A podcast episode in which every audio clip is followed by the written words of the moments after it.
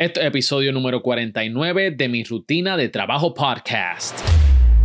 ¿Qué es la que hay, mi gente? Miguel Contés con acento en la E. Y este es el podcast donde descubres grandes hábitos y secretos de emprendedores, ejecutivos e influencers para que los puedas poner en práctica, para que mejores tu vida, tus negocios y tus relaciones. En el día de hoy no es excepción porque tenemos una entrevista Ay, ay, ay. Y podemos decir que esta entrevista tiene un sabor dulce y van a ver en breve por qué. Antes de que comencemos, te voy a pedir que por favor vaya a la parte de los reviews, nos des 5 estrellas, de esa manera nos está ayudando. Y también ahora mismo textéale o comparte este podcast con alguna amistad en tu trabajo que necesite emprender, alguien que esté emprendiendo, porque lo que vamos a discutir en el día de hoy es sobre un dueño de negocio. Y todos nosotros sabemos que ser emprendedor no es tarea fácil. Y más cuando compras una empresa que está al borde de la bancarrota. Mi gente, estoy hablando sobre Mateo Sidres. Cuando compró el negocio familiar de los sidrines, ese pan rico que a todos nosotros nos gusta y nos encanta, ese pan sobao. Pues mire, mi gente, estuvieron en momentos bien difíciles. Pero cuando Mateo decide comprar el negocio familiar de los sidrines, tiene otra perspectiva, le da otro giro. Y desde ese entonces lo que muchos decían que era una muerte segura, Mateo pudo virar esos 180 grados con un nuevo concepto. Y el pan después de Mateo Sidre jamás será el mismo. Y este joven ha revolucionado el mercado y transformó el concepto de panadería para siempre hay unos puntos que me impactaron de la entrevista que quiero darte un preview para que sepas qué es lo que vas a estar aprendiendo en el día de hoy. Vas a estar aprendiendo lo que todo dueño de negocio debe hacer al momento de abrir su tienda, antes de llegar al local. Esto me impactó de una manera y, y, me hizo tanto sentido que yo espero que tú lo puedas incorporar. Si tú tienes un local, yo espero que tú puedas incorporar esta técnica que Mateo utiliza para asegurarse de que todo corra smooth, suave, mira, de show. Y esto es bien importante para los dueños de negocio. Vas a aprender también cómo desarrollar una cultura organizacional que impacte tu negocio para que puedas cumplir tus metas. Vas a aprender la oportunidad que hay en la calidad de servicio que puede ofrecer. Y esto es una de las cosas que ha separado Mateo del resto de todos los demás negocios. También vas a saber cuándo es el tiempo correcto para montar un segundo negocio o X cantidad de negocio. Puede ser el tercero, el cuarto o el quinto. Y esto es algo que yo siempre me he preguntado, ¿cuándo tú has crecido lo suficiente para saber de que, ok, vamos a abrir una oficina en tal pueblo, vamos a abrir un restaurante eh, en esta área nueva?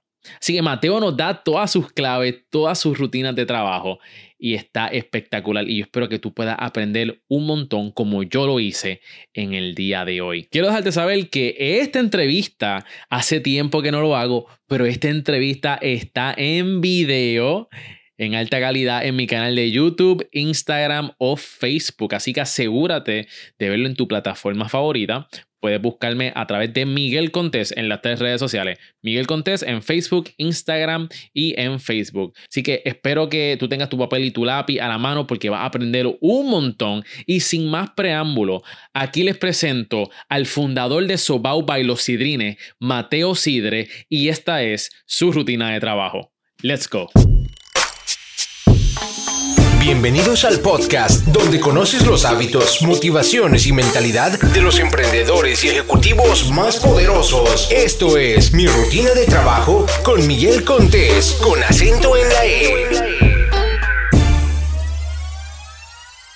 En el día de hoy me acompaña el fundador de Sobao, que estamos ahora mismo en Sobao de Santurce, y también el fundador de la bodeguita de Manolo. Conmigo se encuentra Mateo Sidre un honor estar aquí contigo. No, gracias Mateo por estar este, aquí. Eh, como, como te estaba comentando, yo me encontré con tu papá en una actividad en el Capitolio y él me dijo, tú tienes que entrevistar a mi hijo que compró el negocio familiar y, y, ha montado un restaurante, panadería excelente. Así que aquí estamos. Gracias este, por eso. Déjame decirte que esto está espectacular. ¿Me gustó? Me encantó. Yo este, Luis va a poner por ahí los, los B-rolls de, del lugar mientras estamos hablando ahora mismo, porque esto la gente lo tiene que ver. Gracias. Este, está bien bonito, bien moderno. Cuéntame un poquito de qué es lo que tú haces y cuál es el concepto de Sobao para que tener pretexto antes de que entremos a lo que es tu rutina de trabajo. Seguro, pues mira, eh, Sobao es una evolución, es una evolución que viene de las panaderías Los Sidrines. Eh, tú sabes que Los Sidrines fue fundado por mi papá.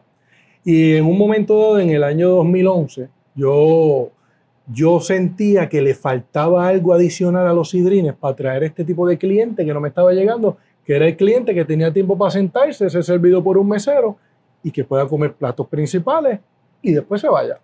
Y yo dije, ¿tú sabes qué? Le hace falta un restaurante a, Sidrines. Y me fui a los años 70, cuando mis abuelos tenían un restaurante llamado El Farol, que lo, lo fundaron cuando llegaron de Cuba. Y llegaron en el 63, pero en el 70 fue que afloró el restaurante El Farol. Y dije, ¿tú sabes qué? Yo voy a coger lo que mis abuelos fundaron en un momento dado, junto a lo que mi papá fundó, y lo voy a mezclar. Y voy a traer lo mejor de los dos mundos. Creo un concepto que está basado en desayuno, en almuerzo y en cena. Y digo, mira, voy a estar alimentando a todo el mundo tres veces al día. Exacto. Y por eso decidí decir, ¿tú sabes qué? Voy a montar ese concepto. Y cuando era Sidrines, monto lo que es la bodeguita de Manolo, que la fundé en el 2011. Y ahí ya yo tenía lo que era panadería con, con restaurante remodelo la panadería en el 2012, creando el concepto ya completo para que de ahí salga Sobao.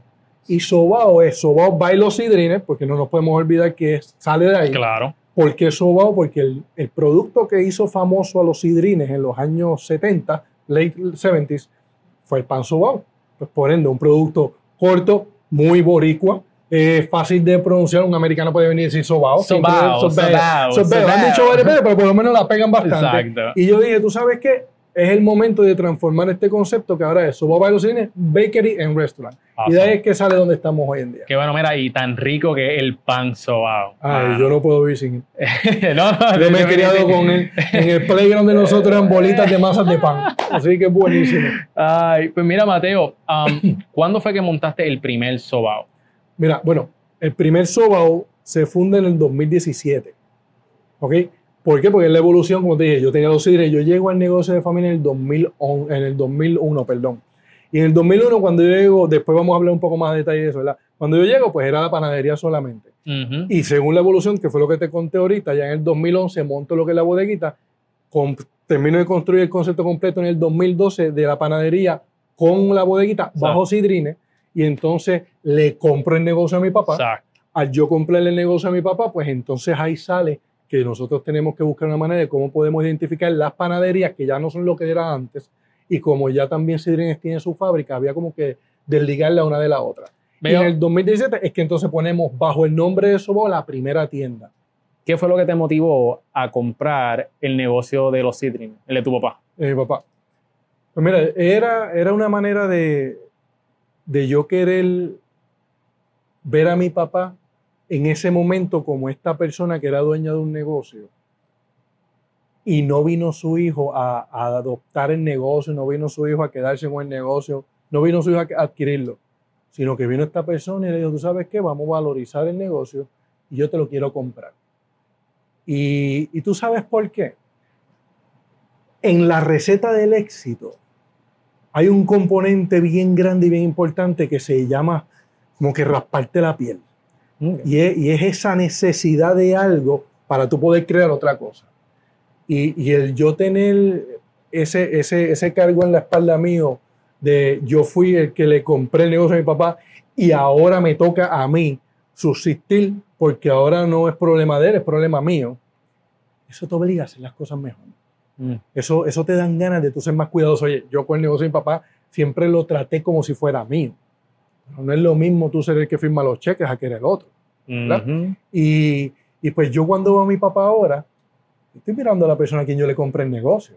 Y no solamente a quien le compré el negocio, te compré el negocio, te transformé el negocio y lo que tú hiciste en un momento dado te lo llevé a otro nivel. Y si mi hijo hiciera eso por mí, Dios mío, te digo, una vez se me paran los pelos, tú sabes, eso para un papá tiene que ser una tranquilidad tan grande y a la misma vez un orgullo tan grande que mi papá ha sido un papá del, del carajo. Mi papá es un tremendo padre. Y yo quería agradecérselo de esa manera. Ah. Y por eso es que yo siempre lo vi, yo se lo quiero comprar incluso, pero mi papá también es un G.I. Joe. Mi papá es una persona de que cuando era de él el negocio, yo quería tomar decisiones y algunas veces a mí me frustraba que se metiera en las decisiones me decía, ah, pues si tú no quieres que yo opine, tienes que comprar esto aquí. Mientras yo sea el dueño de esto aquí, tú me tienes que escuchar a mí.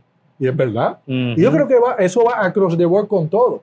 Si tú dependes de alguien, tú tienes que escuchar a ese alguien. Ya que tú no quieres escuchar a ese alguien, pues tú tienes que deshacerte de ese alguien de una manera u otra. Y yo creo que también el, el sentido de satisfacción. Porque no es lo mismo que tú recibir algo que te lo, te lo dan en la mano, Eso es así. a ponerle tu dinero. Poner tu dinero Y- y apostar a ti. banco y que te den los dineros y tú decir, tú sabes qué, ahora soy yo. Exacto. Y también es una forma de, hon- de honrar a tu padre, el trabajo que, que él ha hecho por tantos años. Sí. Este, Mira, a mí me, a mí me han llevado varias charlas y, y se me acerca mucha gente diciendo, mira, mi papá tiene un negocio, yo quiero quedarme con él. Mira la cantidad de gente que yo he tocado, que yo le he dicho, tú sabes qué, tú no se lo vas a coger, tú lo vas a comprar. Tú tienes que sentir eso que yo sentí al otro día, que tú sabes de quién fue el primer dólar que yo vendí bajo mi nombre. Mi papá. el Mi papá se levantó a las cinco y media de la mañana, fue a su negocio, que no era de ya, era mío, y dijo, dame un pocillo. Wow. Y cogió el dólar él mismo, lo cobraste, que ahora dame ese dólar. Toma, Mateo. Ahí tienes el primer dólar de tu negocio. Wow. Y yo lo tengo ese dólar en una jarrita. Y esa jarrita es la que yo veo todos los días en mi escritorio que me acuerdo, Dios mío, ¿tú sabes qué? Aquí empezó todo hacia uno. Wow. Tremendo. Así que es emocionante, es algo, eh, te da una tranquilidad grande también. A la misma vez duermes diferente Claro, porque no, ahora no. es toda tu responsabilidad, ahora todo cae en ti. Ahora no es, mira viejo, necesito esta ayuda. No, no, ahora es otra cosa. Mi papá sigue mandando igual, mi papá no se ha quitado los negocios, mi papá sigue estando envuelto en ellos, pero nos miramos de otra manera. De otra manera y gracias a Dios, bueno, no se lo compré y se cayó, se lo compré y Mm. lo dupliqué. Exacto. Y eso yo sé que en el fondo tiene que darle mucha tranquilidad. A mí me la da como hijo. Mateo, vamos a hablar un poquito, este, antes de entrar en tu rutina de trabajo, vamos a hablar sobre el negocio, ya que estamos en el tema. Eh, ¿cómo, cómo tú duplicaste ¿verdad? El, el negocio? ¿Cómo lo triplicaste? Este, ¿Cuáles han sido los resultados desde que tú compraste el negocio? Porque déjame decirte, yo te reconozco porque esto está hermoso aquí. Otra vez, Luis, por, lo- por los B-rolls. Este, está espectacular. So, ¿En qué te inspiraste en desarrollar el concepto de Sobao? ¿Y cómo, cuáles fueron los resultados? Mira, eh, el dolor más grande es el primero, ¿verdad? Esa primera tienda yo creo que es, primero que es la primera que tú estás 100% metido en ella, por ende tú estás pendiente a todos los detalles que hay en esa tienda. Y tú moldeas ese negocio a tu manera. Los empleados, el servicio, la decoración, todo lo que conlleva el andamiaje de ese negocio solamente. En ese momento yo tenía 22 empleados. O sea, que esos 22 empleados yo me encargué de que ellos entendieran qué es lo que yo quiero que un cliente sienta cuando entra. La cultura. Esa cultura, desde que entras por la puerta, que llegas al... Es que de eso vamos a hablar ahorita. Pero yo me encargué de que todo el mundo entendiera qué es lo que yo quiero que pase en los sidrines en aquel momento. Y cuando ya tú tienes eso masterizado, que ya tú sabes que todo está corriendo como tú quieres, montar la segunda es más fácil. Porque ya en la segunda que tú vas a hacer, tú vas a coger ese equipo de trabajo que vas a coger para la segunda y lo vas a meter en la primera. Y tú vas a querer que ellos se adapten a eso que ya tú creaste que ellos aprendan lo que ya tú creaste, tal y como tú lo hiciste, para que lo lleven a cabo a esa segunda tienda. Yo soy de darle muchas oportunidades a mis muchachos. Yo le digo a mis muchachos, mis empleados. El que demuestra que quiere, tiene. Y yo te puedo decir que el gerente que yo tengo en la tienda de condado, que fue la segunda que se abrió después de San Francisco, sale de allí de supervisor de los sidrines. El gerente de taller sale de, de- de supervisor del, del taller de los sidrines. Eh, la gerente de restaurante salió de la bodeguita de Manolo también allá. ¿Sabes? Que los pongo a ellos a gerenciar negocios porque primero ya saben lo que tienen que hacer. Claro. Segundo, han estado conmigo todo el tiempo. Y tercero, creen en mí. Y eso yo es fácil yo entonces transportarlo. La difícil es la primera. Ya la segunda y la tercera se hacen un poquito más fácil. No es mucho más fácil, pero un poquito más Claro. llevadera. Porque ya cuando monta la tercera, que es donde estamos hoy, Es cuestión de duplicarte. duplicarte, sea, es cuestión de duplicarte, pero entonces ahí tú divides entre los dos negocios y entonces tienes menos personal, pero entonces se enfocas más en ese menos personal en una tienda y en la otra tienda y le das el training completo. Pero duplicarse no es difícil, yo creo que lo más fácil. Lo más difícil es el comienzo. Mm. Lo más difícil es tú crear esa línea y tú poder, tú, tú poder tener un andamiaje completo donde todo el mundo corre en el mismo sitio y tengan el mismo propósito para entonces duplicarlo eso, eh, duplicarlo. Pero cuando tú estás presente, pues es más fácil. Monta la segunda, estás 50% en una y 50% en otra. Monta en la tercera, estás 33, 33, 33. y viene la cuarta, viene la quinta y viene la sexta. Y ahí pues entonces llega el momento, hoy voy para esta tienda, mañana voy para esta tienda. Pero yo creo en recursos humanos. El Mm. recurso humano es el, el, el, el asset más importante en un negocio para que el negocio corra como debe. Y gracias a Dios, mis recursos humanos, todos, están súper bien entrenados y súper bien dedicados a este negocio. Eso es excelente. Con, con relación, ¿verdad? A, al negocio, ¿cuál tú dirías que es el hábito que más te ha producido dinero? hay el servicio. El servicio. Yo, si tú te das, si tú te das cuenta, tú vas a ver bien poco, que no sean las redes sociales de nosotros, pero bien poco promoción de nosotros. Yo necesito que Miguel que viene aquí tenga una experiencia espectacular para que cuando Miguel se vaya de aquí, le hable a su gente de la experiencia que tuvo aquí en Sidrines. ¿Y cómo viene eso? Con el servicio. Yo me acuerdo cuando yo empecé a transformar los Sidrines que yo me meto a ellos, dije, tú sabes qué, yo me voy a encargar de adiestrar bien a los empleados, pero yo soy el que voy a recibir a la gente en la puerta. O sea, que tú estabas de greeter. Yo estaba de greeter, pero yo estaba de greeter porque yo quería que ellos vieran mi cara, yo quería dirigirlos a ellos y yo quería que el empleado me viera a mí, que yo estoy con ellos aquí con las mangas enrolladas. I'm a leader by example. ¿ok? Exacto. Este, y entonces entregaba a la gente, bienvenido a los sidrines, ¿qué desea usted tomar hoy o qué desea comer? Ah, yo quiero un café, pues venga por aquí, la fila de café es por aquí. Buen provecho. Los dejaba con el empleado y volvía para atrás. Y yo me encargaba de que esa experiencia fuera única. ¿Y qué pasó ahí? Ahí cogió todo el mundo, empezó a hablar.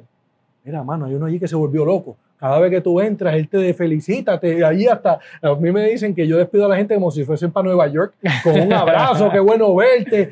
Pero es que imagínate tú, tú Miguel, que estás afuera, hace dos años tú no vienes a Puerto Rico y de repente cuando tú vienes a Puerto Rico tú ves a tu papá. ¿Cómo tú te sientes después de haber visto a esa persona? No es que tú le vas a brincar encima al cliente, pero yo me pongo eso en la mente. Tú tienes que tratar a un cliente como si fuese una persona que hace tiempo tú no ves y que de repente la viste. ¿Cómo tú te sientes cuando tú ves a esa persona? Así mismo tienes que ser el cliente agradecido porque tuvo que pasar por 3.000 negocios primero antes de llegar al tuyo. Right.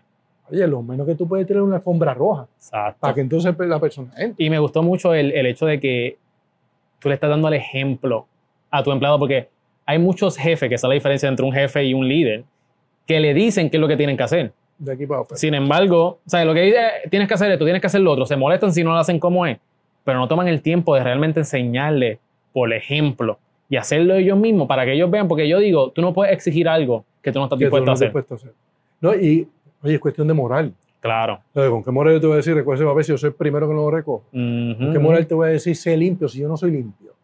Totalmente. Y, y todos mis negocios los he corrido así. Yo soy el que recluto cada negocio que nosotros abrimos, cada negocio que yo soy el que me siento uno a uno con el personal, sea gerencial como sea janitor. Con todos ellos me siento yo. Yo les hablo de mí, yo les hablo de la historia de Sidrini, yo les digo dónde estamos, hacia dónde vamos, pero también les digo cómo yo quiero que mi cliente se sienta cuando llegue. Porque allá está seguridad que nosotros tenemos en la tienda de San Francisco, hasta ellos tienen que, tienen que estar pendientes a mis clientes.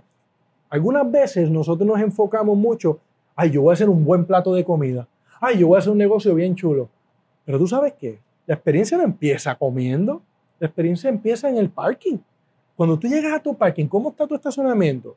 Están las, las líneas pintadas, está limpio. Cuando tú te bajas el de seguridad, tiene la cara de truck o te está diciendo buenos días, buenas tardes, buenas noches. Cuando tú pasas después de seguridad, hay una vitrina completa, tú entras al negocio de cristales, como estos que tenemos nosotros aquí, están limpios, se ve bien para adentro. Abre la puerta, cómo está el salón, las sillas recogidas, las mesas recogidas, cómo está la vitrina de dulce. Cuando llega, está el empleado. ¿Cómo me atendió ese empleado? Él se está sonriendo, me, me- me ofreció algo más porque yo lo que quería era un café. Eh, nosotros tenemos un sistema de VIP que tú te lo llevas a la mesa. Cuando tú pides algo de comer, tú lo llevas a la mesa y después entonces sabemos dónde estás sentado y te llevamos la comida. Te dieron el VIP. Cuando tú te sientas, tú estás mirando el ambiente. Y lo último que tú haces, ¿qué es? Comer. Y aquí tú te enfocas en primero comer. No, esto empieza desde afuera. Wow. Y eso algunas veces la gente se olvida. Me encanta cómo piensas y tu cultura organizacional y, y por eso es que tienen el éxito que tienen. Gracias Y en el día de hoy yo quiero ver un poquito más allá, ¿verdad? Ujú. Más allá- un poquito más allá de eso, Bao. Queremos ver cómo tú manejas todos estos negocios y cómo tú lo haces. Vamos a ver cómo tú lo haces. Así que Desde por la mañana. desde por la hasta mañana Por la noche. hasta por la noche. So, Mateo, ¿qué es lo primero que tú haces cuando tú abres tus ojos? Mira, tú sabes que darle gracias a Dios. Eh, yo, yo soy muy fiel a, a nuestro Señor y, y yo tengo esa fe siempre conmigo, que es Él. Este, de- después de ahí, tengo a Santiago. Santiago es mi perro, que siempre, todos los días, siempre está contento de verme por las mañanas. Así que yo empiezo mi mañana siempre bien contento con él. Esto, le doy la comida, me monto en el carro, pongo las noticias, a escuchar a ver qué está pasando en las noticias. Y esto es cómo funcionan mis días a día. ¿Y ahora te levantas? A las seis y media de la mañana. Seis y media. Seis y media de la mañana. Yo soy el que creo que yo voy a descansar cuando me muera. Por ende, yo mientras menos duerma, mejor. Más feliz soy. Pero eso no es normal, eso no es beneficioso. Este, pero soy así. Eh, yo mis días terminan tarde también.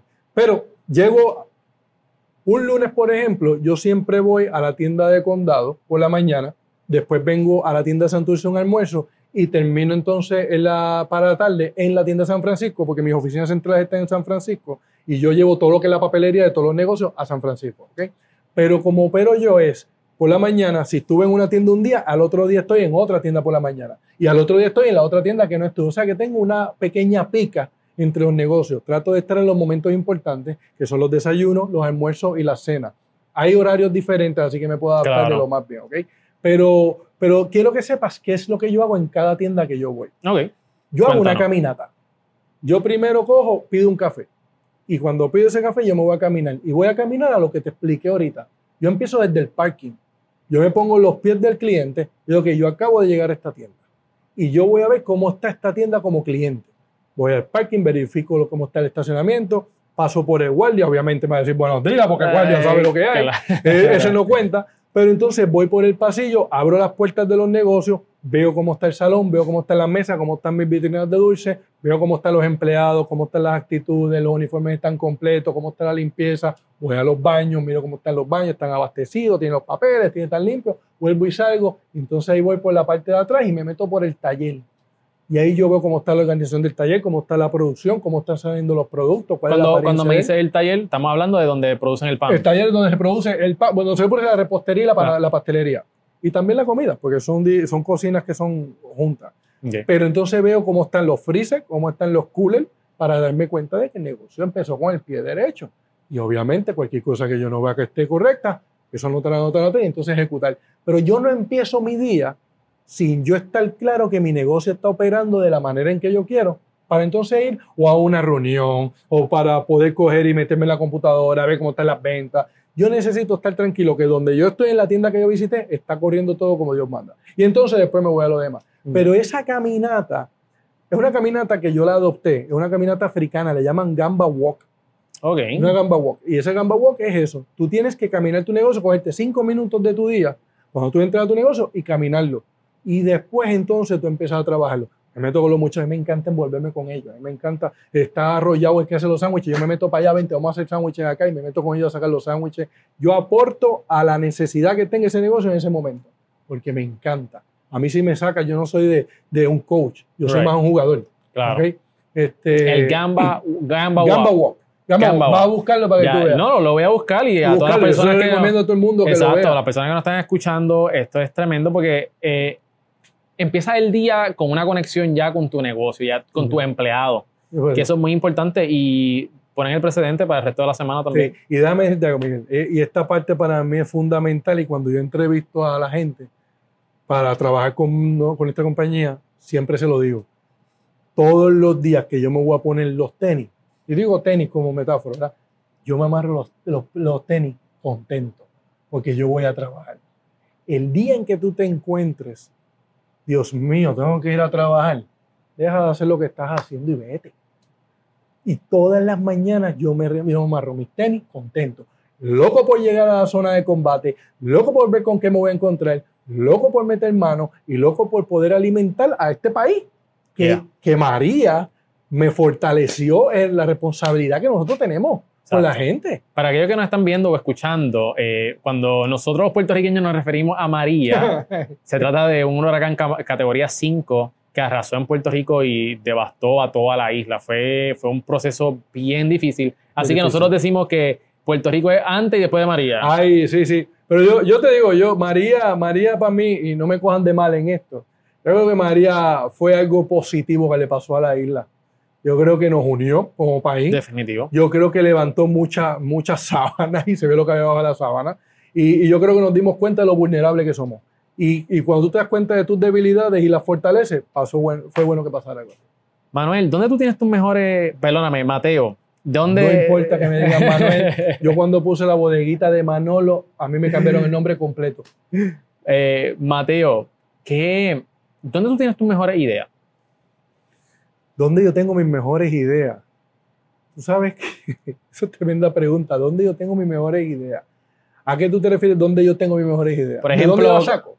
Exacto, ¿de, de dónde vienen? En, en qué momento durante el día? eh, ¿Verdad? Si es a través de, de esa caminata que tú das, si es por las noches, si es en el baño. ¿Dónde tú piensas en, ok, mis próximos proyectos, qué es lo próximo que vamos a hacer con Soul? ¿Dónde es que vienen esos pensamientos de iluminación? Mira, tú sabes que visitando gente, yo creo que mis ideas me nacen cuando yo voy a sitios de comida, cuando voy a panaderías, cuando voy a restaurantes, yo siempre busco que pueda aprender de ellos. Mm, A la misma vez también me, me puedo dar cuenta del nicho que pueda haber cuando voy donde ellos.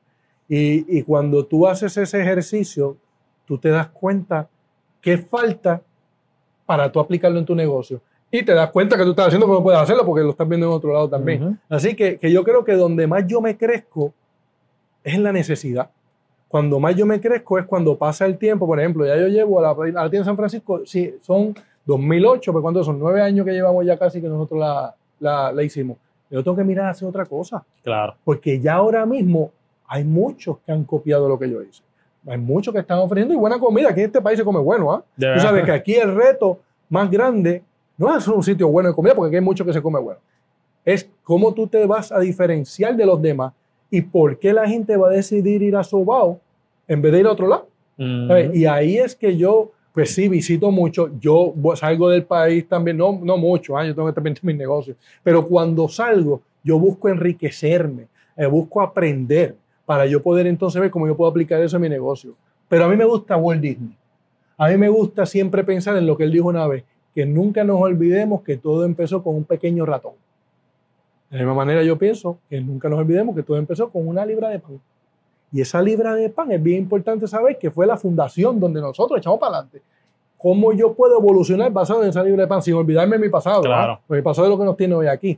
Pero, pero contra, basado en tu pregunta, yo creo que la mejor manera que te puedo decir en, otro, es, en, en otros restaurantes eh, y yo- viajando. Yo, viendo qué, qué es lo que te está haciendo que yo no lo estoy haciendo y cómo yo lo puedo hacer mejor. Tremendo. ¿A qué hora más o menos tú terminas tu día de trabajar? Porque mencionaste que, que te acuestas tarde también. Mm, Mira, yo me acuesto tarde. Yo siempre me acuesto a dormir como a las 12 y media, una de la mañana. No es que quiere decir que trabaje hasta esa hora. Yo puedo llegar a mi casa lunes y martes usualmente. Yo llego a mi casa a las 8 y media de la noche. 8, 8 y De los noche. negocios. De los negocios. De los negocios. Este, pero no me duermo hasta las 1 de la mañana. Ya el corazón mío está acostumbrado a, a acostarse tarde. El corazón Pero, está pero yo tengo, bueno, mi esposa, mis hijos, me- siempre Hay me están acordando. Oye, ¿tú te acuerdas que tú tienes una casa aquí? Coño, es verdad, déjame ir para allá. Y entonces yo voy, voy para la casa. Mm. Pero, pero básicamente mis noches terminan tarde y mis días empiezan temprano. Ujú. Es que es, la, es el éxito. Todo depende, en los negocios de comida, lo que tú le des es lo que te va a dar de vuelta. Si tú le das poco, acostúmbrate a recibir poco. Pero si tú le das mucho, te va a premiar. ¿Qué haces en tus tiempos libres? Si es que hay alguno. Mira, mano, tú sabes que yo soy amante del mar. Yo soy amante del mar y el mar me ayuda a mí a, a pensar muchas cosas. Aunque estoy en el mar, estoy pensando en los negocios. Dios mío, están atendiendo, están atendiendo bien a la gente, la comida está saliendo bien. Siempre lo está pensando porque dejé de ser empleado y soy dueño. Esa es la diferencia, ¿verdad? Este, pero el mar para mí me, me relaja mucho. A mí me encanta la pesca. Yo me voy para colmo, entonces busco un deporte explosivo. Que vamos para allá, vamos a coger un marlin de 600 libras y vamos a volvernos locos con él. Este, me gusta la adrenalina. ¿Has cogido más de 60 libras? Nosotros ganamos en el 1994 un Marlin de 682 libras en el torneo de Arecibo, de los momentos más espectaculares que yo he tenido, porque entonces habían puesto un carro y, de- y en el carro tú podías ganártelo si cogías un Marlin de más de 600 libras. Y nosotros cogimos el 682 Ey, y entonces cuando, imagínate, llegamos con aquel Marlin para allá, nunca habíamos ganado un torneo, nosotros nos íbamos en Chiva. En Chiva es que no cogíamos nada. Nosotros Pero- nos íbamos pero en- ese día fue pero ese día, yo me acuerdo que era sábado y domingo. Sábado salimos a pescar, no cogimos ni una gaviota. Y entonces llegamos para acá, tú llegas frustrado, son un montón de tiempo, tú sabes, pescando. Y el domingo a las 8 de la mañana se pega el melín de 680 libras. Wow. No sabíamos que eran 680, pero sabíamos que era grande. Ya tú sabes, resto es historia. Cuando ¿Tienes foto? Tengo fotos. Me la envía. la voy a me la- para ponerla, para para ponerla en el blog. momentos. Vas a ver mi sonrisa del agua al agua ahí. Para ponerla completa. en el blog. Seguro que sí. Eh, a pesar de que trabajas en una panadería, te veo fit. eh, ¿Separas tiempo para ejercitarte? Me ejercito siempre. Yo hice deporte toda mi vida. Ok. Yo, gracias al deporte, le saqué mis estudios. Ok. Este, pero eso de que el pan engorda es embuste. Miren, yo como pan toda mi vida y no he engordado. Eh, pero pero Ahí está, sí, ahí está. yo todos No los días como pan. Eh, yo tengo que probar mi producto, Claro. hay que probar el cliente. Pero sí, yo necesito tener tiempo para cuidar mi cuerpo, para tú poder correr las horas que estás corriendo y para poder trabajar como uno trabaja, tú necesitas estar saludable. Y pues soy un fanático de- del deporte y soy un fanático de hacer ejercicio. Pero por lo menos tres veces a la semana lo hago. Vas para el gym entonces. Voy para el ¿A qué, gym. a qué hora, verdad? Si estás trabajando. Eso yo lo ajusto a mi horario. Tú sabes que en el desayuno usualmente hasta las 10 de la mañana. Si no voy entre 10 y 12, voy después de las 2 de la tarde. Ok. Y entonces, y si no, he ido a las 11 de la noche. Claro. Terminé, terminé la ronda, pues voy a hacer ejercicio. Que vaya, güey, es bien bueno porque nadie te molesta, Exacto. las pesas La- todas son tuyas. y Están vacíos y tú no hay que hacer fila. enfoques, en 45 minutos ya estás Yeah, afuera. yeah. Pero uno tiene que ejercitarse para poder correr estos tipos de negocios ¿Tú crees que tú eres más productivo durante el día o por la noche? durante el día. Por la mañana. Porque aquí- es que aquí yo pregunto que si tú eres un morning person o eres team búho. Porque por lo que veo eres como que una mezcla, No, yo pero... soy un híbrido. Yo soy un híbrido de los dos. Yo creo que, que a mí, me, si yo tuviese, si yo viviera en Alaska, en los momentos estos de que son 24 horas de día, yo creo que yo me muero porque yo no cerraría nunca los ojos. Cuando llega la noche, yo entiendo ya, ok, ya tú sabes que se está acabando el día. Ok. Pero si el día fuese más largo, yo trabajaría todo el día. Yo me siento más productivo por las mañanas. Este, yo creo que es cuando uno empieza fresco, uno empieza con nuevas ideas, empieza tu día. Ya por la noche, pues ya han pasado ciertos sucesos, han pasado ciertas Ujú, cosas ujú. que te han drenado o te han motivado. Pero ya, pues durante la noche, pues ya tú estás con. Esto es como un Bajando, examen. Tú empiezas claro. con 100 y dependiendo cómo fue tu día, al final, pues tienes una nota. Pero, pero yo creo que para todo el mundo, durante el día debe ser el día más productivo. Eh, Mateo, nosotros como dueños de negocio eh, tenemos grandes ventajas. Es que podemos eh, planificar nuestro horario, decidimos si vamos para aquí, decidimos, decidimos si vamos para allá. Eso es verdad. Ahora, pero con eso llegan unos retos, llegan las distracciones. ¿Cuáles son algunas distracciones que, ¿verdad? que llegan a tu vida y cómo tú las combates? Mira, tú sabes que yo creo que las ambiciones son unas, unas atracciones. ¿Y te, qué te puedo decir? El deporte te ayuda mucho a aprender cómo trabajar el día a día tuyo. Y, y yo tengo que decirte a ti que a mí el baloncesto me ayudó mucho a trabajar en equipo, a concentrarme y a saber que esto es un juego. Esto es un juego, tú tienes que ganar. Tú tienes que buscarte los mejores jugadores para tú poder ganar en este juego. Y, y a mí yo no me distraigo fácil. Yo, yo soy un tipo bien enfocado. Yo, yo, yo quiero ser la mejor opción del cliente que busca o una panadería o un restaurante para, para tener ese cliente entrando frecuentemente. Y eso para mí es un reto, es un reto diario. Este, pero pero de, de yo poder contestarte a ti, ¿qué te distrae a ti por la mañana? Bueno, ni las redes sociales. O sea, yo me he obligado a mí a meterme en lo que es Facebook, en Instagram, para yo ver si opinaron algo del negocio, qué Claro. están haciendo los demás. Eh, mis hijos que son los fanáticos de ellos, pues ver cómo están, qué están haciendo ellos, qué están posteando. Pero, pero no vivo en eso. No vivo en eso. Sí te puedo decir a ti que si a mí me, me ponen una computadora que yo pueda guiar a la misma vez y contestar mis emails y mandarlo todo ahí mientras estoy haciéndolo, soy el primero que me pongo para poder hacerlo, ¿verdad? Porque todo el tiempo yo estoy activo y, y trabajando. Pero yo creo que algunas veces, algunas veces perder el tiempo, mano, me distrae. Y a mí perder el tiempo puede ser que para otro es bueno sentarme y leer un libro. Mm. Yo me siento que yo leyendo un libro no aporto nada que no sea enriqueciéndome a mí, pero yo no, yo no me concentro en eso.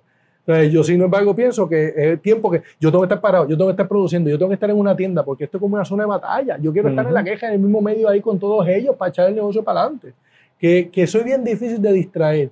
Yo me pongo un norte, ese es mi norte Gringola. gringolas y por ahí es que nos vamos y esto es lo que queremos ser y queremos ser los mejores en esto. Por ende, bueno, es bien difícil yo distraerme. Yo, yo me enfoco súper bien con eso. Y en cuestión de estrés, ¿sabes? No. Estás, corriendo, estás corriendo tres negocios, este, uno más de tres negocios. Tiene que llegarte estrés, creo yo. Tú ¿Cómo- vives con cómo- estrés. ¿Cómo tú bregas con, con eso? Mira, lo, lo aceptas como parte de tu vida.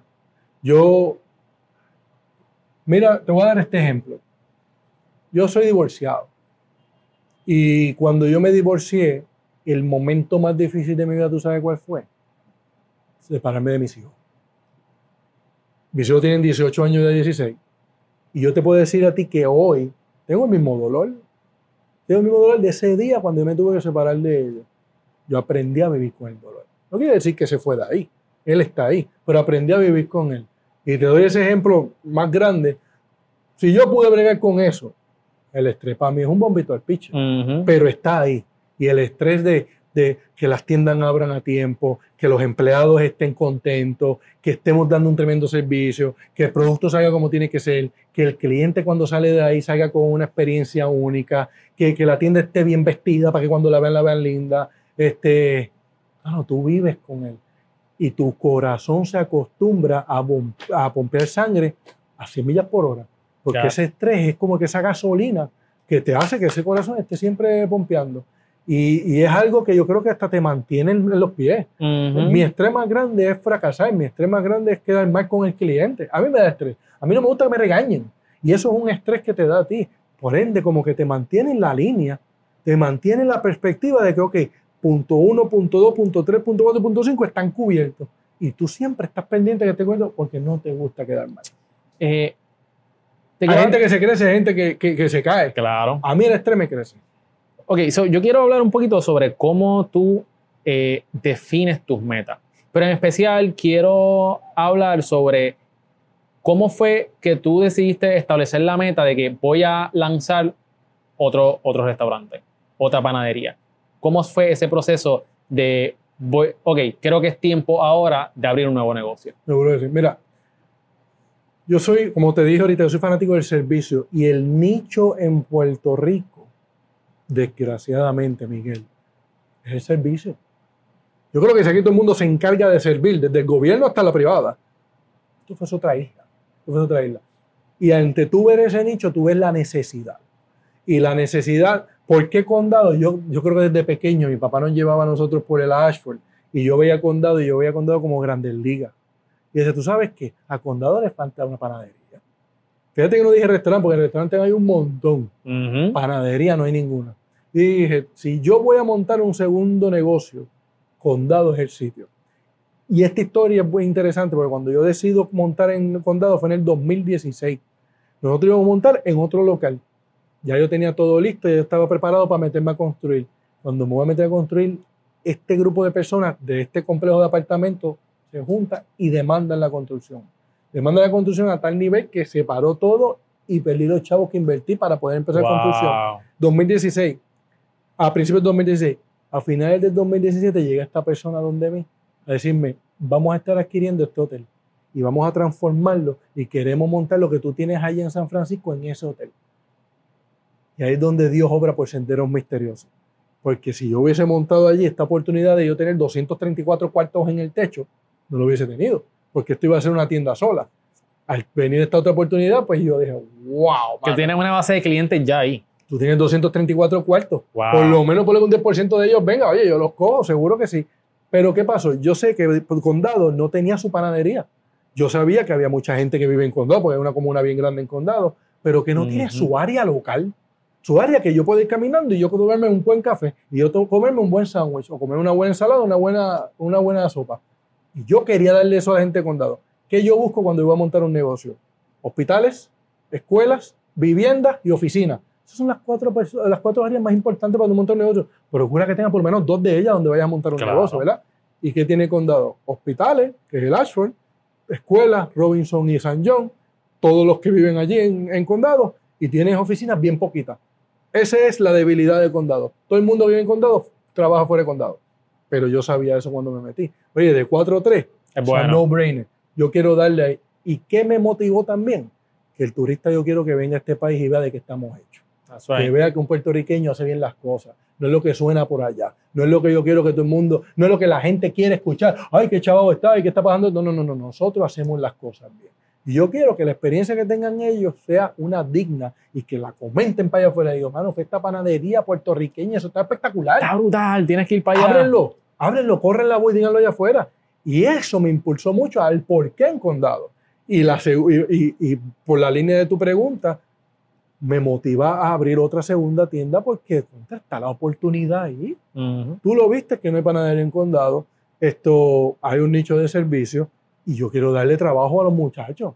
Yo soy fanático de que dependan menos del gobierno, que se que hagan por ellos mismos, que echen para adelante y No. que ellos saben que conmigo tienen unas posibilidades de echar para adelante si se lo ganan. Claro. No, aquí no damos nada porque eres lindo. Aquí todo tú es porque tú te lo ganas. Si tú le compraste el negocio a tu papá, no esperes que. Oye, no esperes, no esperes otra cosa que no sea ganarte. Exacto. Y pues, y pues, mano, es, es un, es un sinnúmero de oportunidades, Miguel, que contra no tienen que aprovecharla. Definitivo.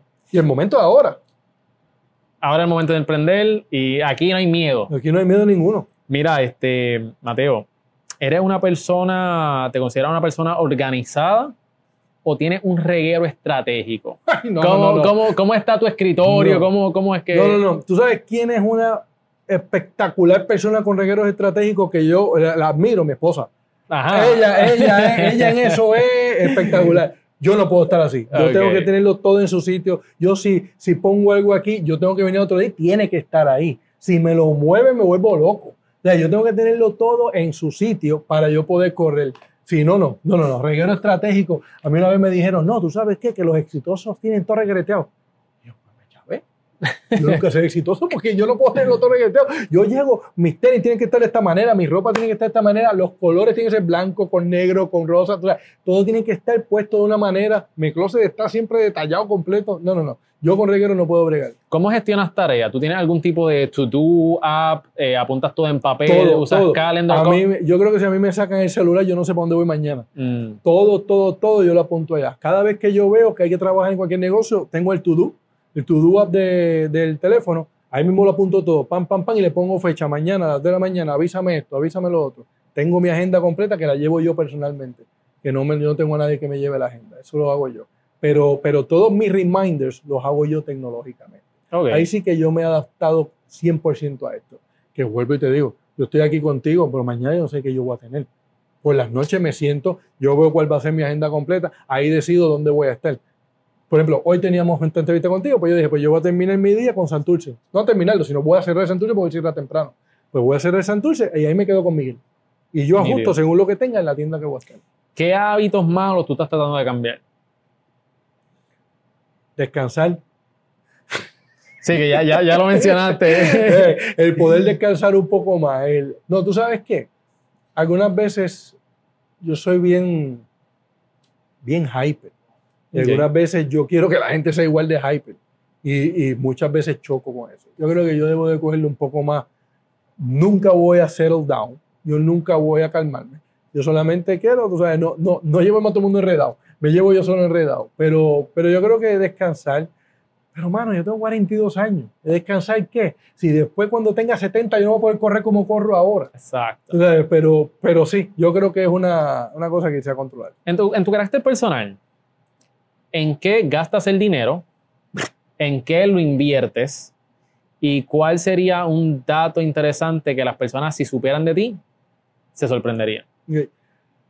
Yo trato nunca más gastar el dinero, pero sí tengo una sola cosa que gasto el dinero y es en un bote que tengo. Eso es gastar el dinero. ¿Por qué? Porque eso no me produce nada que no económico, eso pierde valor según va pasando el tiempo. Pero yo no sé cuánto cuesta un psicólogo para poder arreglar mi cabeza y poder evitar que yo arranque el mundo de faz. Eso lo hace votar. Así que yo creo que es una inversión que yo hago Ah, Ok, bastante buena. Me gusta invertir el dinero en mi personal. Me gusta invertir el dinero en evolución. Este, me gusta traer tecnología a los negocios. Me gusta aportar a los gerenciales para que se sientan parte del negocio. Me gusta invertir el dinero abriendo otras tiendas. Este, ¿Cuál era la otra pregunta? Había la tercera. ¿Cómo, qué dato curioso de ti, eh, si la gente se enteraría, se sorprendería? Yo soy bien llorón. De verdad. Yo soy, yo soy bien emotivo. Yo, esto es increíble. Yo en una película yo veo, bueno, y soy bien llorón cuando yo veo el triunfo. Cuando hay una, whatever triunfo, o sea, sea una- emoción, la emoción Sí, sí, te- esa, esa emoción de triunfo me agua los ojos. Yo me acuerdo, yo voy a un concierto de Jennifer López. Aquí en Puerto Rico fue en el Roberto Clemente. Y cuando yo fui a ese concierto de Jennifer López, que la vi salir con la bandera de Puerto Rico, eché a llorar. Pero entonces yo estaba como que escondido y yo siempre digo, a mí me aguan los ojos, pero en esos momentos yo digo, ay, tengo algo en los ojos, no tengo nada. Pero, bueno, yo soy bien llorón. Mucha gente cuando me ve me dice, mano, este tipo no tiene corazón. Y, y yo sé que esa puede ser la perspectiva que yo tengo ante la gente. Ay, yo soy bien tajante, yo soy bien directo. Cuando tú tiendes a ser bien honesto, tú tiendes a herir mucho, porque no estamos preparados para la honestidad. Y no quiere decir que la honestidad sea la correcta, pero es lo que yo siento. Ujú. Yo tiendo a ser mucho así. Pero en mi carácter personal, ah, no. Un osito, un osito de un peluche. Mano, soy un oso de peluche, de películas que no hacen sentido ninguno, que yo me hago los ojos, me hago los ojos. Tú sabes, de verdad. Hay una película que se llama The Greatest Showman. Ah, Miren esa película. Yo, yo, yo, ¿sabes cuántas veces a mí se me salieron las- Cuando yo lo veo el tipo que empieza, cuando yo veo el tipo que se le quema el chico, cuando yo veo el tipo que la mujer se le va, con todas esas cosas, a mí me ponía emocionado. Y yo, pues, mano, eso es algo que la gente no Nice. sabe. Nunca me van a ver llorando. Eh, al contrario. pero, pero ya lo saben. Pero ya lo saben, así que si me ven llorando una, una, una fresita, no se preocupen. Vamos para la sección de la O, Manuel, donde tú tienes que pensar rápido, escoger entre esto o lo otro. ¿Estás ready? Vamos a ver qué es esto, vamos para encima. Ok, más importante en una pareja, inteligente o graciosa, Inteligencia, dinero o tiempo libre, dinero, ahorrar o invertir, invertir, pizza o pasta, pizza, hamburger o taco, hamburger, honestidad o los sentimientos de los demás. honestidad, Eh, sí, eso ya lo contestaste. Papel de toilet, por encima o por detrás, ¿cómo lo instalas? chops, por encima, por encima. Eh, The Rock o Kevin Hart. The Rock. Eh, Coño, pero Kevin Hart me gusta. eh, masaje de espalda o de pies. Ninguno, no me gustan los Tienes que masajes. coger uno. Diablo, de espalda. Espalda, ok, chévere. Esa fue la primera ronda. Muy bien. Ah, otra Ahora las preguntas se van a poner un poquito más difícil, ¿vale? ¿Amor o dinero? No se puede decir las dos. Una, una, una. Amor, ¿Siempre llega el 10 minutos tarde o 45 minutos temprano? ay, 10 minutos tarde. ¿Que todas las camisas sean dos sizes más grandes o un size más pequeño? Un size más pequeño. ¿Vivir sin internet o vivir sin aire acondicionado ni calentador de agua? Vivir sin internet. Vivir sin internet. Ok, ok. Teletransportación a cualquier parte del mundo o leer mentes. Leer mente. Ok. Transporte, transportarte permanentemente 500 años hacia el pasado o 500 años hacia el futuro. Hacia el pasado. ¿Por qué? Porque era todo virgen. Uno empezaba desde cero. Y ahí no había tanta competencia. Nunca poder utilizar un touchscreen o nunca poder utilizar un teclado ni un mouse. Ay, un teclado y un mouse. Nunca lo utilizarías más. Nunca lo se más. Ok.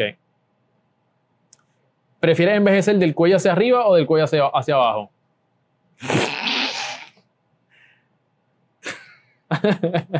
Del cuello hacia arriba. De envejecer del cuello para arriba. Del cuello para Ok, ok, ahí estamos. Bueno, Pero mental, esa- mental también. Eh, Eso ah, llamado mental. No, no, no, no, envejecer no, no, mental, no, está está, bien. está bien, Está bien, bien, está está bien, bien, está está bien. Ok. Bueno, vamos, estamos llegando ya al final de la entrevista. Ok. Eh, vamos a hablar un poquito sobre tu perspectiva y puntos de vista. ¿Qué mentalidad tú entiendes que es vital para prosperar? Ah, no, proactiva. Yo creo que, yo creo que uno tiene que tener una mentalidad de, de, de- de saber que uno es capaz de poder hacer lo que se propone. Este, para mí es bien importante tú, tú tener ese norte y que, y que tú no pares hasta que tú llegues a lo que tú querías hacer. No importa que sea lo que ibas a hacer, pero, pero sí tú tienes que tener una mente, mira, mano, hasta para el cáncer yo creo que la mentalidad positiva es importante la de tanta medicina, tanta cosa, yo creo que la actitud es algo que, que mueve montañas y paredes. Y, y para mí, definitivamente, una, una mente definida, una mente determinada, una mente que literalmente sepa lo que quiere y que haga todo lo que tenga que hacer para lograrlo. ¿Cómo Mateo define el éxito? Yo defino el éxito basado en cuántas personas toqué alrededor mío por lo exitoso que fueron mis movimientos. Te voy a explicar. Yo empecé con 22 empleados.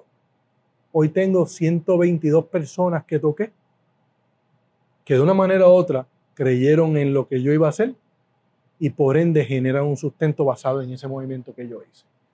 Yo no mido el éxito en dinero, aunque se transfiere muchas veces en eso, ¿ah? Ujú. pero, pero yo sí mido el dinero, mido el éxito, mano, con mi familia. ¿Sabes? Cómo, cómo yo, yo he estado en los momentos importantes de mi familia, basado a lo bien que yo he hecho las cosas como, como, como comerciante, que me ha dado la oportunidad de poner el tiempo y poder dedicárselo a ellos. Este, pero más que eso, mano, es las vidas que uno toca. Es quién gente tú ayudaste a echar para adelante. Y eso a mí me da satisfacción. ¿De qué cosas te arrepientes? estar donde yo estoy hoy y, y haberme hecho el ser humano que yo soy hoy en día, no me podría arrepentir de nada. Hay una canción que se llama Mi Manera, que, que yo creo que es un himno internacional para mí. Y, y pues tú sabes que yo nunca he hecho las cosas para hacerle mal a nadie. Yo siempre pienso mucho en los demás cuando voy a tomar decisiones, aunque los demás digan no, yo, voy a meter- yo me voy a ir de boca y lo voy a hacer. Pero, pero de arrepentirme de algo, chico, no. No, no, no, no me arrepiento. ¿Tú sabes qué puede ser? Yo me debí de haber involucrado mucho más joven en los negocios de mi papá. Mm, Este, sí, yo debí de haberlo hecho. Mi papá quería que yo fuese siempre un profesional, que no fuese un panadero. Lo que pasa es que tú no sabes que hijo de ratón, de gato, caza ratón, ¿verdad? Pero yo me acuerdo que yo fui a universidad, estudié veterinaria. ¿De verdad? Y yo fui a estudiar veterinaria porque yo tenía en la cabeza, tú sabes que tú no puedes ser un panadero, tú tienes que ser un profesional. Y eso lo hacía mi papá. Y cuando yo cogí la primera química, dije, tú me perdonas a mí. Esto no es para mí. Esto no es para mí. A mí me gusta darle comida a los animales y cariño. Pero yo a abrir uno para coserle, no, no, no, no, no, no, no. no. Y tú sabes qué, yo voy a estudiar lo que de verdad me motiva. ¿Y qué me motiva? El negocio de comida. De eso sí yo estuve claro. Que siempre me gusta el negocio de comida. Pero, pero si yo me hubiese envuelto en los negocios más temprano, que por eso te digo que, que hubiese hecho antes, yo no hubiese pasado por las cosas que tuve que pasar desde el 2001 para acá. ¿Cuál ha sido el mejor consejo que te han dado en tu vida? El mejor consejo.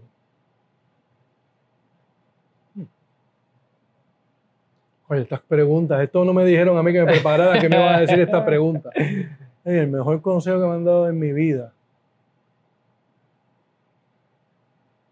Uno que, que te ha llegado, que te ha calado dentro de ti, bien fuerte. Me lo dio Ron Saudi, que era mi jefe en los Estados Unidos de una agencia de cobro. Y yo me acuerdo que yo cogí y, y mira mi acento, es hablando español y yo tengo acento, imagínate hablando inglés. Y agencia de cobro era un una cosa que tú ibas a vender el programa y a decirle a la gente, tú sabes que yo estoy aquí para recolectar lo que no te han pagado. Y eso era la agencia con donde yo trabajaba. Y yo tenía que ir tocando puerta por puerta. Hi, my name is Mateo Sidre, I'm from INS Collection Agency", y, y con este acento. Y yo me acuerdo que yo me aprendí el sistema completo y el día que voy a salir a vender a la calle, me asusté. Me asusté porque dije, yo no voy a hacer esto, mano, me van a salir. Yo estaba en Vermont, allí está el Hillbilly a patá. Y allí la gente, todos tienen escopeta. Y yo, mano, a me van a recibir con una escopeta cuando oigan este acento mío. Me asusto y voy donde Ron y digo, yo no voy a hacer esto. Yo no voy a ir a la calle. Yo prefiero quedarme aquí por teléfono y hacer las cosas que ir para la calle. Y me dijo, siéntate ahí. El día que tú pierdas el miedo, va a ser el día que vas a empezar a hacer las cosas mal. Procura que cada vez que tú vayas a hacer algo, sentir eso mismo que tú estás sintiendo ahí.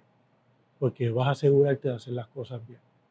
Así que vete a la calle y cuando tú vayas a tocar la puerta, procura hablar pausado, procura saber de lo que estás hablando, procura eh, esto, proyectar seguridad y procura que ellos sean los que te compren a ti para que tú traigas dinero a esta compañía.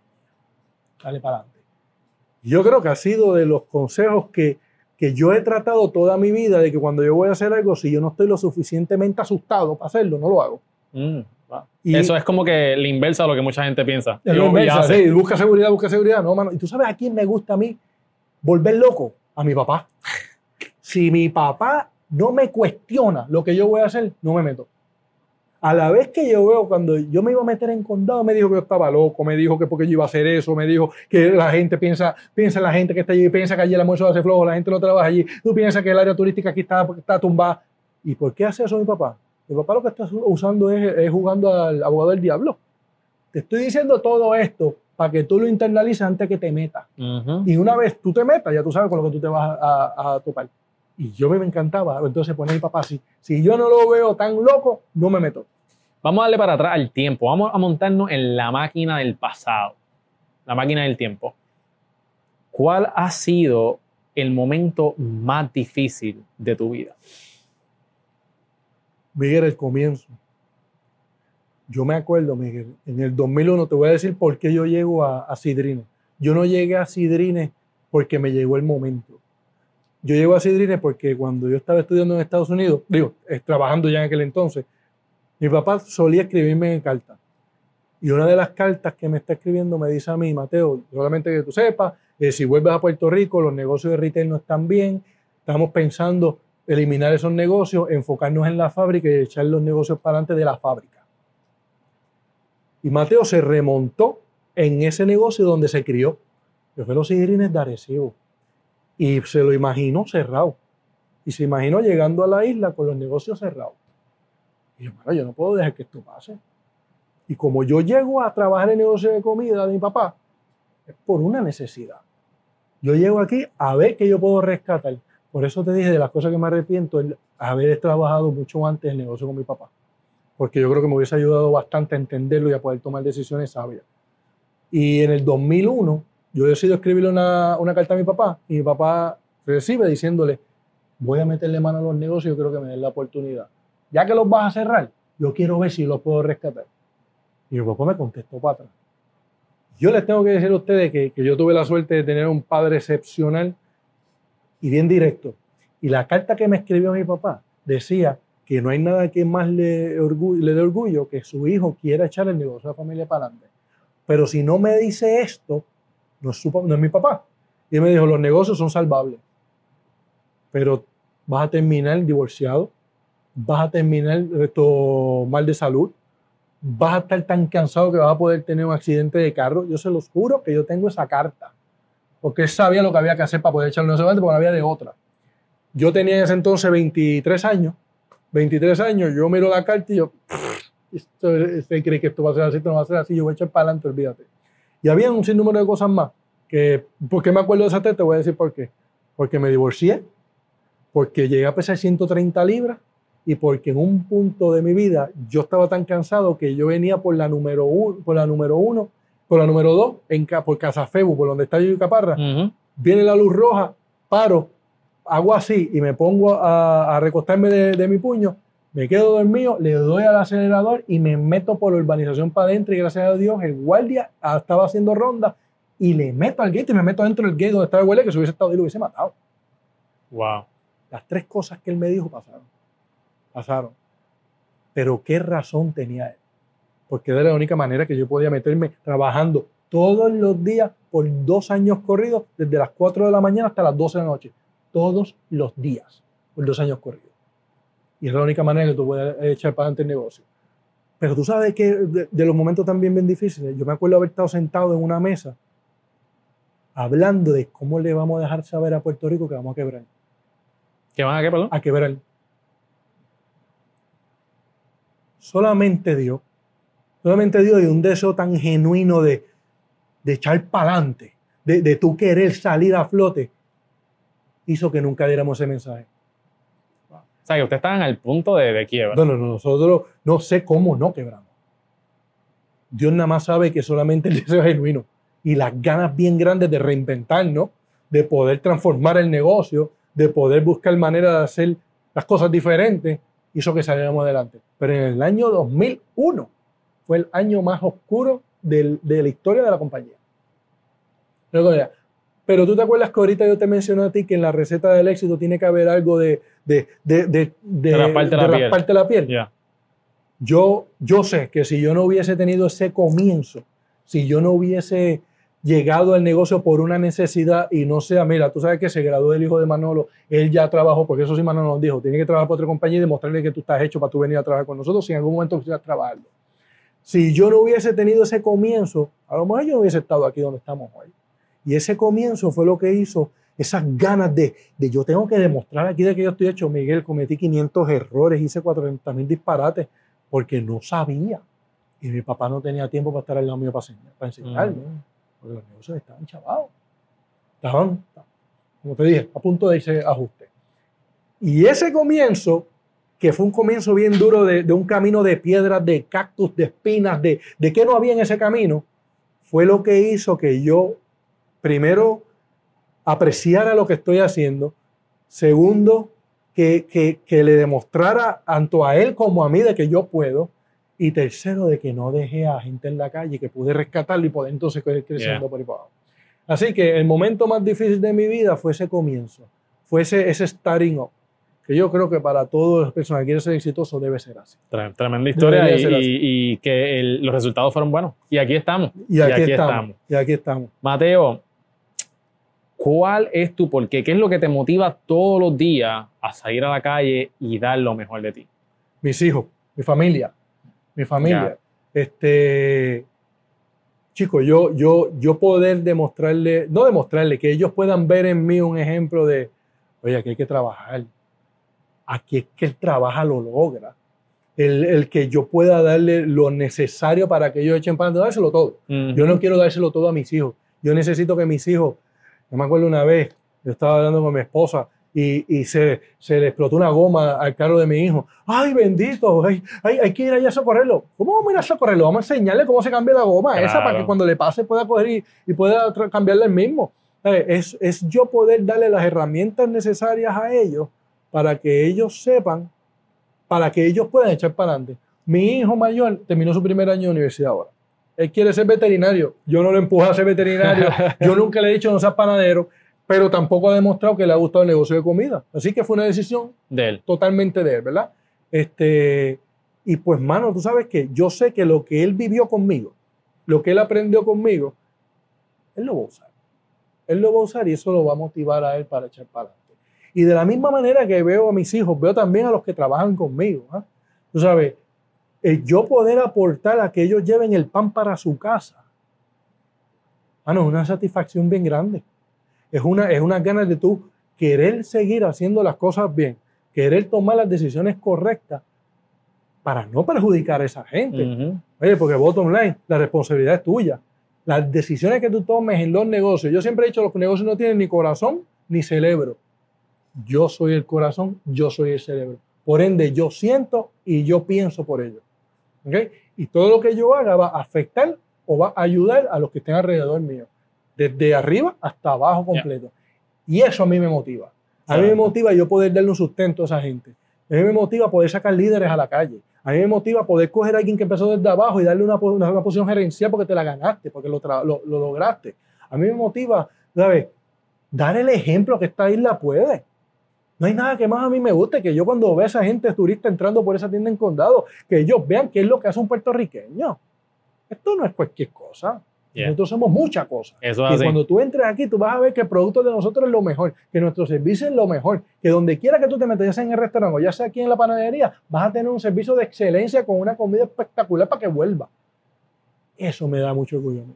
Mateo, por último, yo quiero que tú mires a la cámara ahora en estos momentos y que tú le des a un consejo a estas personas que, a estos emprendedores que están a punto quizás de perder el negocio o que están pasando por momentos bien difíciles. ¿Qué consejo tú le tienes que decir a ellos? Mira, amigo, socio y, y, y parte de este equipo de empresarios que somos todos.